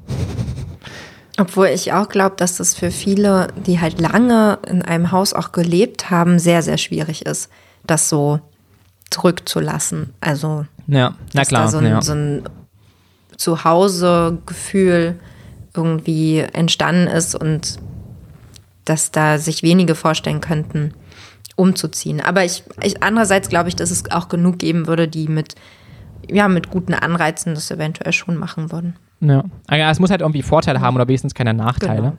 Und im Vergleich ja. zu dem Punkt davor ist es schon ziemlich unradikal. Ja, das, st das stimmt. Ja, aber es mir halt wirklich aufgefallen, weil ich glaube, der Charme von Berlin, das wird jetzt also ein bisschen weg sein. Und früher war es ja wirklich, dass da einfach viele Leute hingezogen sind, die halt irgendwie alternativ waren und dass da mhm. Platz war. Und wenn man halt dann einfach irgendwie in Schleswig-Holstein oder Mecklenburg-Vorpommern da irgendwie so eine, so eine kleine äh, Region schafft, das gibt es ja im Prinzip auch schon so mit Freiwirtschafts-, Freihandelszonen, Freiwirtschaftszonen in Honduras, das muss ich mal verlinken, das war, gab es schon im Hintergrund halt, okay. dass sie da im Prinzip so einen Staat im Staat halt schaffen, wo die Unternehmen im Prinzip machen können, was sie wollen. Und ähm, das muss man halt sagen für junge Leute haben, dass man so ein bisschen fernab der GroKo ein schönes Leben haben kann. Ähm, ja, na, es gibt ja schon auch ähm, auf dem Land, auch im Umkreis von Berlin, ähm, Bauernhöfe, die so ja alternatives Wohnen irgendwie anbieten, wo man halt dann mit, also wo mehrere Familien zusammenleben, irgendwie einen Gemeinschaftsraum haben, sich um ähm, Pflanzen und Tiere kümmern und so. Also es gibt ja so in die Richtung zumindest ähm, so ein paar kleine Räume, die sich ja. Leute schaffen. Aber ähm, ja, trotzdem brauchst du halt immer ein Auto und ähm, musst auch gucken, ähm, musst, brauchst halt auch alles dann selbst auf deinem Bauernhof. Ne? Also musst da dann die Kinderbetreuung organisieren und so weiter. Ja, ja genau. Das ist halt, wenn der Staat so sich komplett zurückgezogen ja. hat. Ja. ja. Jo. Dann sind wir, glaube ich, fertig. Boah. Ja, genau. Dann haben wir unsere Folge zu, zum Wohnungsmarkt, auch wenn es ja kein richtiger Markt ist. ist trotzdem schwierig, dann immer ein neues Wort zu finden. Ja. Also und es ist noch mehr ein Markt als der Arbeitsmarkt, finde ich. Ja, das stimmt. Also wir reden trotzdem vom Wohnungsmarkt, auch wenn wir in der Folge erklärt haben, warum es schwierig ist, das so ökonomisch als Markt zu bezeichnen. Und ja, dann ähm, sind wir soweit durch und hoffen, dass es euch gefallen hat und ihr auch so ein paar ähm, Erfahrungen wiederfinden konntet. genau, dann wünschen wir euch noch einen was wünschen wir? Eine schöne Weihnachtszeit? Schaffen wir es vorher, das rauszubringen? Man weiß das nicht. Auf jeden Fall eine schöne Zeit, wann immer sie, wann ihr, immer ihr das hören werdet. Jo, dann bis zum nächsten Mal. Bis dann.